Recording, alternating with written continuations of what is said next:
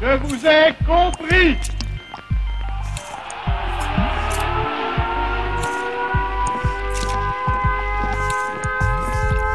Bonjour, je suis Tiffany et avec Simon, on vous raconte l'histoire sans chichi. Alors installez-vous confortablement et bonne écoute. Vous écoutez la deuxième partie de l'épisode 2 de notre podcast sur Berlin, symbole de la guerre froide. Si vous n'avez pas écouté la première partie, on vous invite à vous diriger dans la description du podcast où un lien sera mis pour que vous puissiez l'écouter.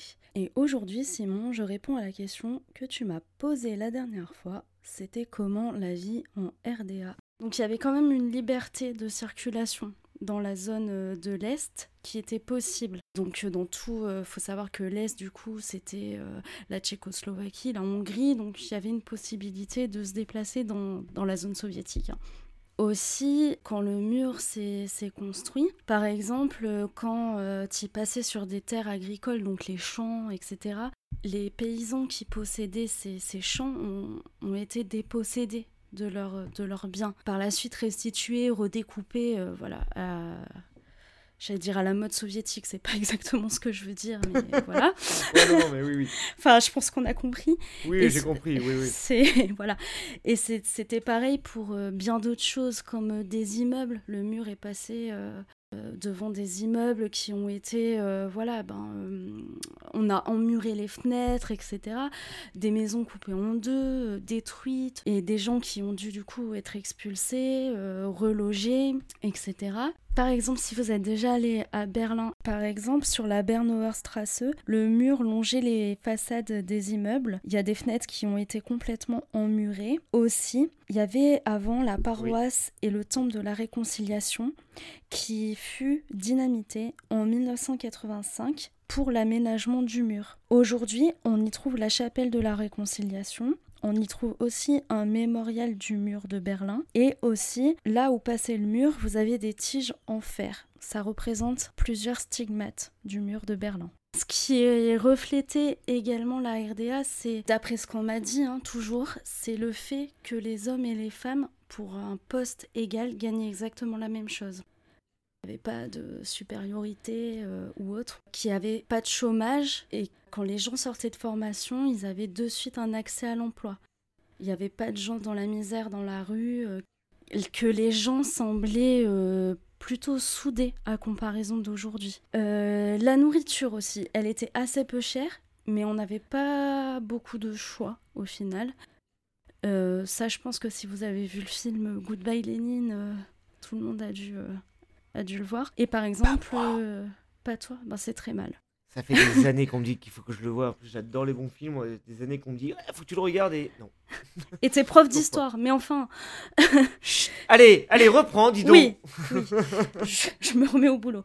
Euh, donc, par exemple, pour, en ce qui concerne les vêtements, pour les robes de grossesse, eh ben, il y avait qu'un exemplaire de mode de robe de grossesse, quoi. Donc, si vous aimiez pas les petites fleurs, c'était raté, quoi. Les gens, par contre, donc sans transition, euh, qui, qui sont nés en, en RDA n'avaient pas forcément d'éléments de comparaison avec autre chose, puisqu'ils sont nés dans ce régime-là et qui ne connaissaient rien, bah enfin rien d'autre quoi. Donc euh, et puis même s'ils pouvaient circuler euh, en, Hongrie ou Tchécoslovaquie, enfin ou autre quoi, c'était à peu près plus ou moins la même chose quoi. Par contre, il fallait quand même se méfier de ce qu'on pouvait dire surtout sur le parti ou euh, sur la RDA, à cause de la Stasi. Fallait donc. dis donc, Jamy, c'est quoi la Stasi? Ah, pas tout de suite, je te le dirai après, Simon. Ah Donc, fallait donc se... Un peu de patience, Simon. Il fallait donc se méfier avec qui on parlait, parce qu'on ne savait pas si, euh, je sais pas, euh, euh, ton prof de piano, admettons, peut-être peut qu'il faisait partie de la Stasi, quoi. Peut-être que ton collègue avec qui tu bois ton café le matin faisait partie de la Stasi. Enfin, personne ne savait. Et du coup, même si on pouvait aussi correspondre à l'Ouest avec des lettres, des choses comme ça, fallait se méfier de ce qu'on disait aussi. On peut on m'a aussi dit que les personnes enfin, qui pouvaient vivre bien en RDA, puisque comme je l'ai dit avant, ils connaissaient rien d'autre. Mais quand même, quand il y a eu un relâchement euh, dans les années 80 où ils ont pu euh, voir leurs proches un peu à l'ouest, il y a quand même eu une tension qui s'est euh, apaisée.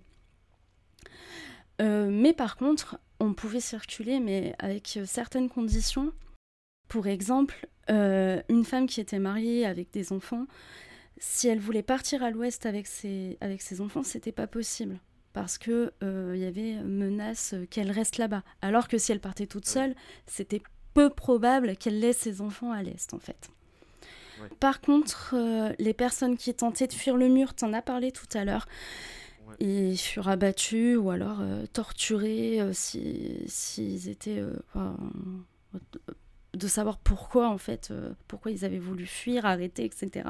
En sachant que le mur, c'était un mur de béton, une clôture électrique. Euh, il y avait un chemin de ronde, donc en fait c'était des véhicules qui, qui circulaient euh, ben, pour euh, faire des rondes, pour veiller à tout ça, quoi.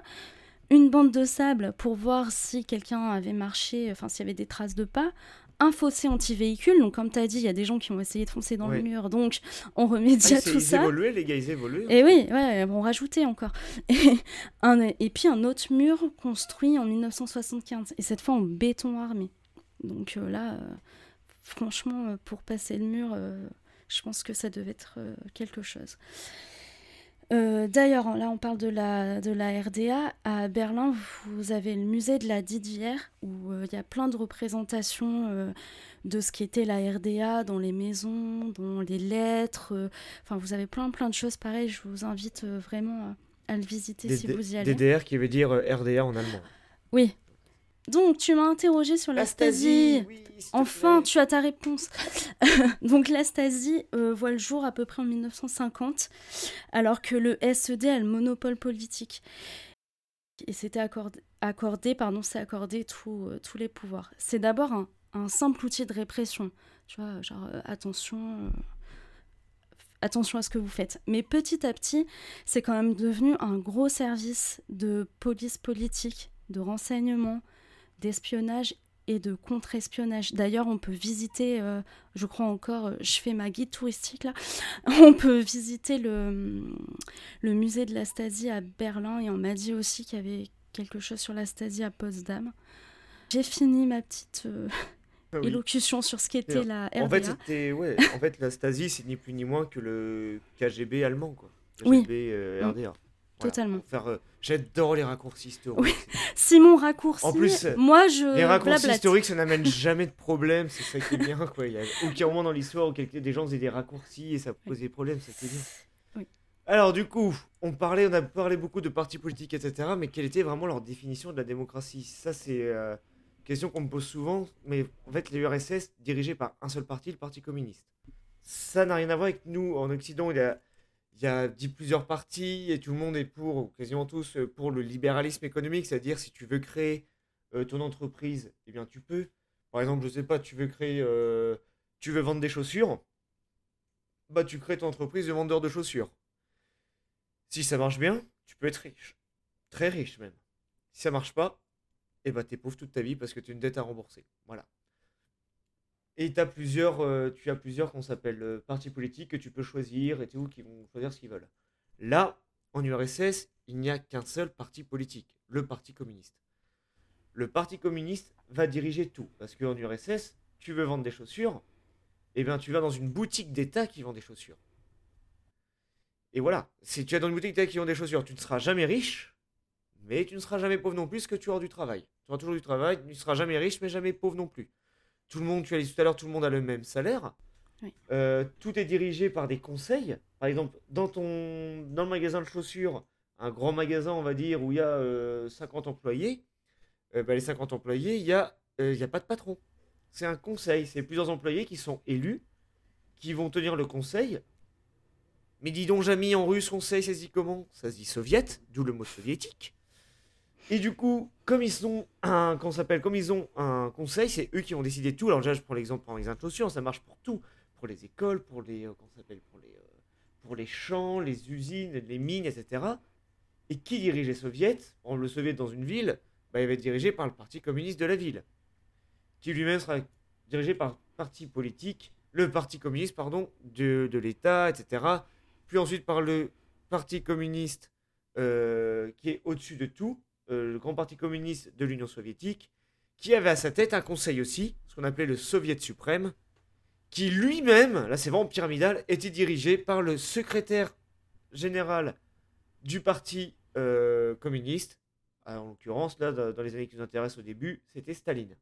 C'est pour ça que si jamais tu vends mal tes chaussures, les chaussures que tu vends, tu les vends pas assez bien, c'est une insulte suprême pour le soviet du magasin, pour le parti communiste de la ville, pour le parti, etc., jusqu'à Staline. En gros, tu fais mal ton travail, c'est Staline que t'insultes. Une fois de plus, un raccourci magnifique. Tu es extrêmement doué à ça. Mais voilà, euh, c'était comme ça.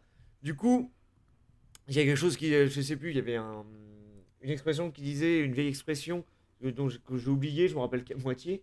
Euh, preuve que je fais bien mon boulot. C'était à l'époque de Staline, si jamais il y avait un trou dans les routes, euh, bah, mieux. le trou était réparé tout de suite. Il était réparé le jour, même, parce qu'on ne savait pas ce qui pouvait arriver. Alors que euh, après, s'il t'arrivait d'autres choses, euh, dans les autres années, avec d'autres personnes, genre sous Gorbatchev, il y avait un trou dans la route, il fallait graisser quelques pattes pour, avoir assez de, matériel pour reboucher ce trou. Alors le mur, on a parlé du mur, on parle du coup d'une puissance incroyable qui était l'Union soviétique, première puissance industrielle, première, enfin deuxième puissance industrielle, pardon, très vite. Après deuxième puissance deuxième puissance euh, militaire. Je rappelle que c'était un pays, la Russie, qui, 50 ans plus tôt, 50 ans plus tôt, c'était un pays qui était au niveau du Moyen Âge. C'était vraiment un pays archaïque. Et là, ils se retrouvent à être la deuxième puissance mondiale. Comment ça se fait que le mur est tombé en 89 Comment le régime, le régime allemand s'est effondré Alors là, c'est énorme parce que, comme tu dis tout à l'heure, que dans les années 80, les gens commençaient à être énervé de cette séparation. Parce qu'ils disaient, bon, ok, c'est bien, oui, on aime bien les RDA, c'est cool. Il y, a, des trucs bien, des trucs pas bien. Bon, quand est-ce qu'on peut voir notre famille? Ça fait 20 euh, ans, euh, moi, moi euh, mais mon frère, je vois que deux fois par an et je peux pas rester très longtemps, etc. C'est bon, ça nous énerve. Les gens commençaient à faire des manifestations. On est d'accord que sous Staline, hein, bon, les manifestations n'en faisaient pas trop. C'est pas très conseillé pour la santé. Ça, le docteur disait, non, non, non, non, non c'est pas bien. Du coup, euh, le, les gens faisaient des manifestations et pour calmer le tout, le chef de la, de la RDA euh, a décidé de faire, c'était Gunther, je crois, Chabowski, c'est Chabowski, euh, Gunther, a décidé de faire une conférence le 9 novembre 1989 pour calmer un peu les manifestations, calmer tout le monde. Une grosse conférence de presse, il parlait avec tout le monde. Son but était de calmer les esprits. Sauf que voilà, il disait vous inquiétez pas, bientôt vous pourrez aller à l'est, euh, à l'ouest pardon, euh, ceux de les gens de l'RDA pourront aller à l'ouest comme ils le souhaitent, il n'y a pas de souci.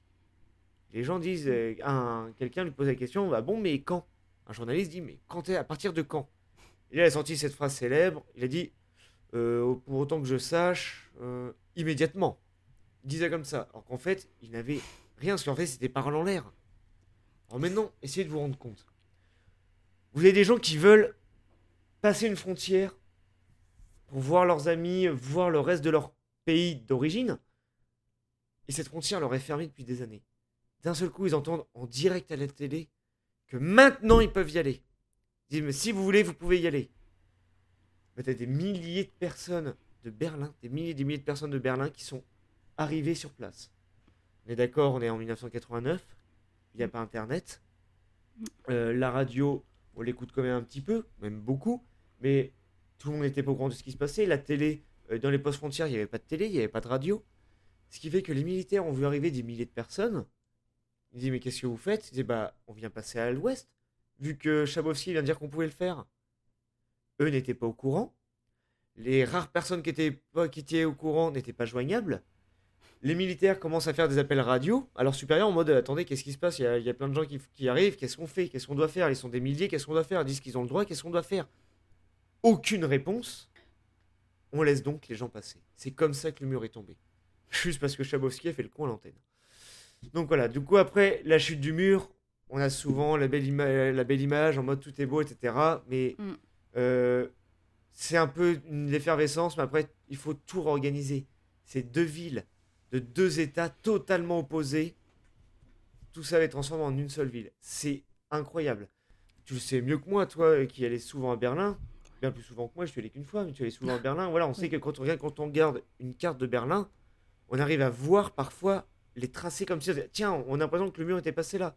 Ou ça se voit aussi avec le métro, le plan du métro, on arrive vraiment à voir les délimitations. Totalement. Euh, les, euh, voilà, il y a d'abord une première partie, une vague d'émigration massive vers l'ouest.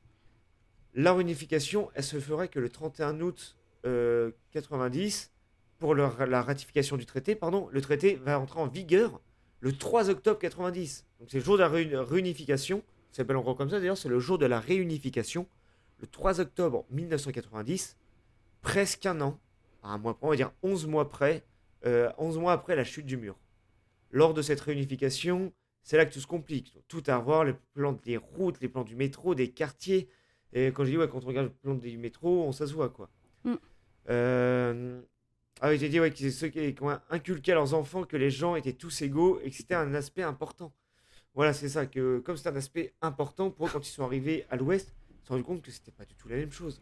On passe d'un monde communiste avec ses bons côtés et ses travers, il y a beaucoup de travers, mais en, bon côté, il y avait quand même le côté égalitaire. Le côté où, que tu sois un homme, on parle quand même d'un pays qui, l'URSS, qui a envoyé une la première femme dans l'espace, qui était une ouvrière. Pas Yuri Gagarin, c'est un ouvrier. Ok, on est d'accord, c'est des gros coups de com, des gros coups de propagande, etc.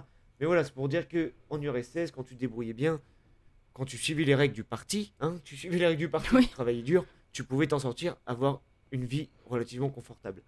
Euh, en, dans le monde capitaliste, c'était plus un peu marche ou crève. Et il y avait aussi le côté d'entraide. Tu en avais parlé tout à l'heure, effectivement.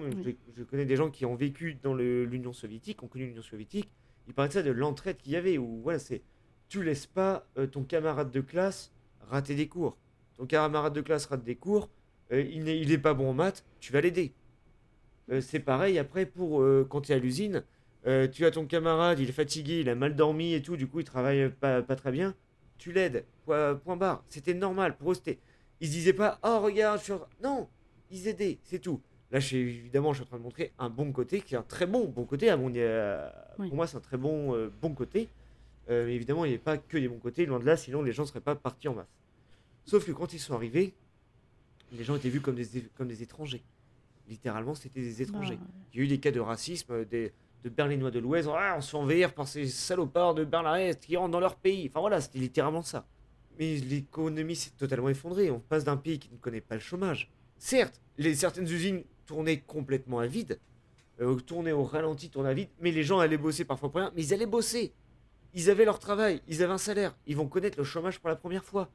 Ils arrivent en RFA, qui a connu du coup le choc pétrolier, qui commence à connaître le chômage de masse, et qui voit du coup mince, on a réorganisé le pays, toute une économie, tout l'est de du pays, euh, l'est de l'Allemagne était euh, géré par Moscou, ce qui veut dire que l'approvisionnement en gaz, en charbon, en pétrole, etc., tout ça, en blé, tout, tout, tout était géré par Moscou. Et d'un seul coup, Moscou dit, bah débrouillez-vous les gars. Et ça devient très problématique. L'azoterie, l'RDA, ouais, quand on a vide, mais il n'y avait euh, pas de travail. Il n'y avait pas de chômage, pardon. Et là, du coup, c'était plus le cas. Euh, ça me rappelle une phrase euh, qui avait cité du coup euh, Paul Landers, de, guitariste du grand groupe allemand Rammstein, qui disait qu'il se sentait, qui avait connu cette époque, disait qu'il se sentait, s'est toujours senti plus proche d'un Ukrainien que d'un Allemand de l'Ouest. Pour dire à quel point parfois ils étaient éloignés. Voilà, c'est significatif. discours. Voilà, significatif. voilà, on a interrogé deux personnes, enfin, on a regardé une personne qui a parlé, toi t'as interrogé une personne. Ils pensaient tous ça. Donc, Non, voilà, mais c'est bien de partager euh, des avis ou des choses qu'on a entendues. Effectivement, c'est important. Ça, ouais, pour déconner, mais voilà. Du coup, on avait aussi des stigmates qui sont encore visibles, des, traces qui sont visibles en RDA. Est-ce que tu peux nous en parler? Aujourd'hui, si on se promène à Berlin, il y a encore euh, des bouts de murs qui, qui sont là. Et euh, alors, j'espère qu'ils seront toujours là parce que faut qu'on s'en souvienne de, tout ça. Enfin, la ligne en fait euh, où était le mur est encore tracée au sol. Euh, je sais pas en quelle matière c'est, mais enfin du fer, enfin je sais pas. Enfin voilà, c'est délimité encore. Donc quand on se promène, on baisse la tête, on voit où était le mur.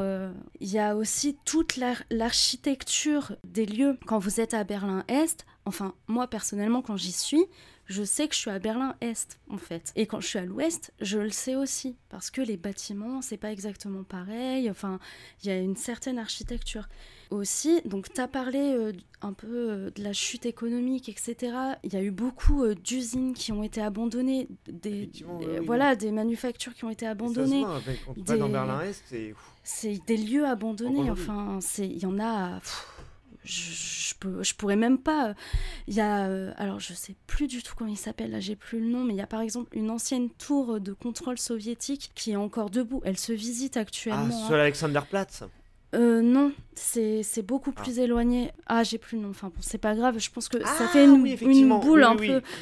Oui, oui. Mais après, il y a d'autres lieux, voilà, ceux qui sont fans d'Urbex euh, le savent. Tout ça, en fait, euh, c'est encore marqué. Alors, j'ai pas vu, j'ai cherché, mais j'ai pas vu. Je sais qu'il y Marzahn, c'est un quartier de Berlin où il y a apparemment je prends des pincettes, pas mal de Russes et encore des magasins, euh, par exemple, où tout est écrit en russe. Voilà, ça, ça, fait vraiment partie des, des stigmates. Et encore, j'en dis que quelques-uns là, parce que déjà notre podcast est très long, mais on a beaucoup de choses à dire pourquoi tout a été abandonné en, RDA, il euh, y, a, un réel désir d'effacement.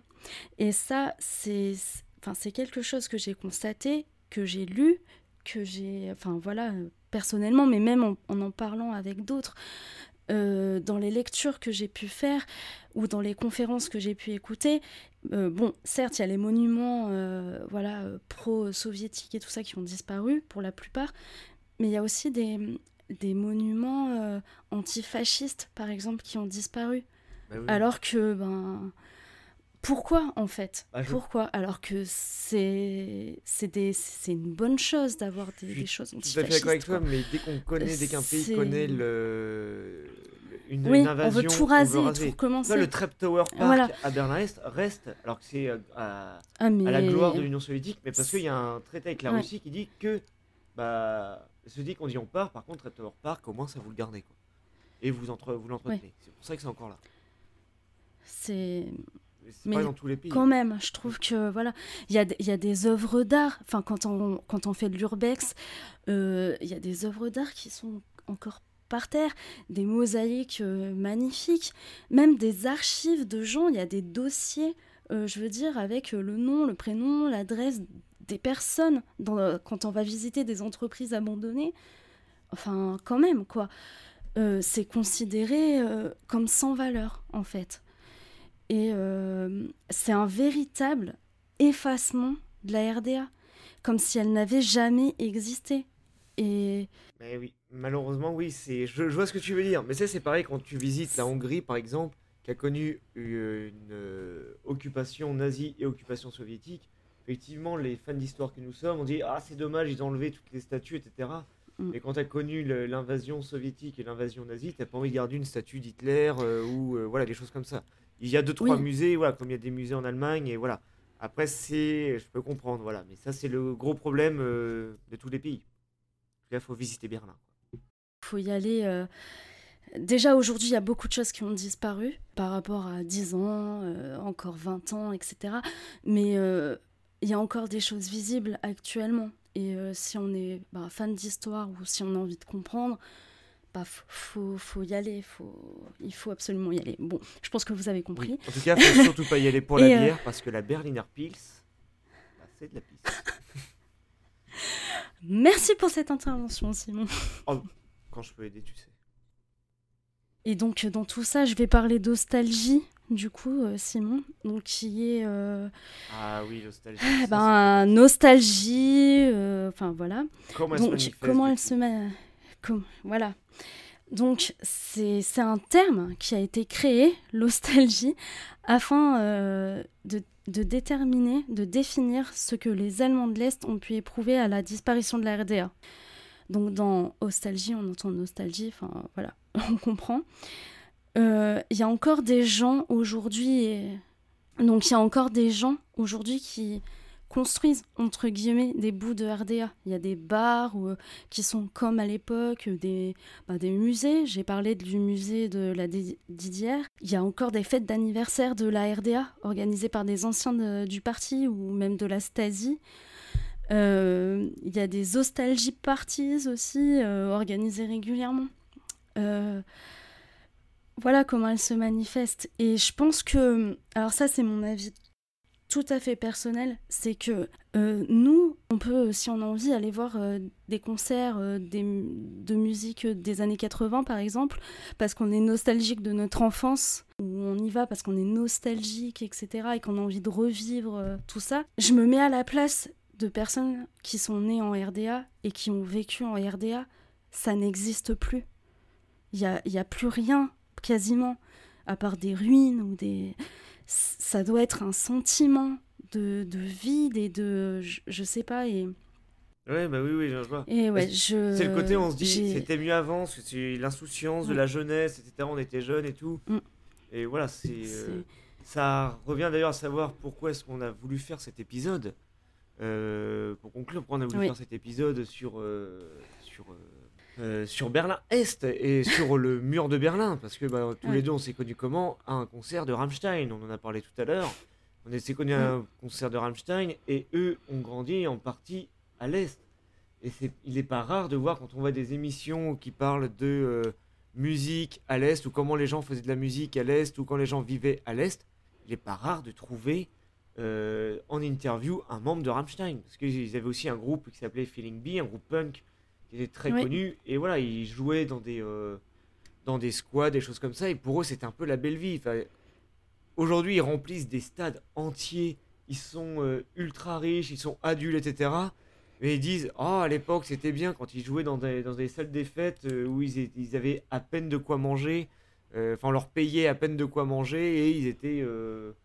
ils n'avaient pas grand chose, parce qu'en fait, pour eux, c'était l'insouciance de la jeunesse. Ils étaient, voilà, ils étaient ados forcément, si j'ai passé moi mon été, euh, tous mes étés à être, euh, quand j'étais ado, à euh, faire de la musique, boire de la bière avec les copains, oui, effectivement, j'aurais bien aimé.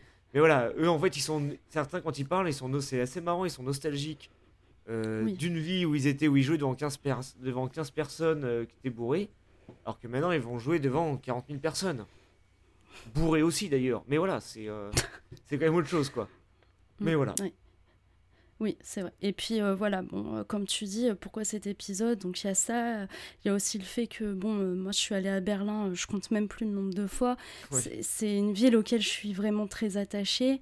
Et aussi parce que ben, cette période de l'histoire, moi ça m'a toujours interpellée et passionnée. J'ai toujours eu envie de, de savoir pourquoi et comment les gens vivaient là. Et du coup bah, c'était super de pouvoir faire cet épisode parce qu'on a pu faire des recherches, etc. Donc, euh, donc voilà.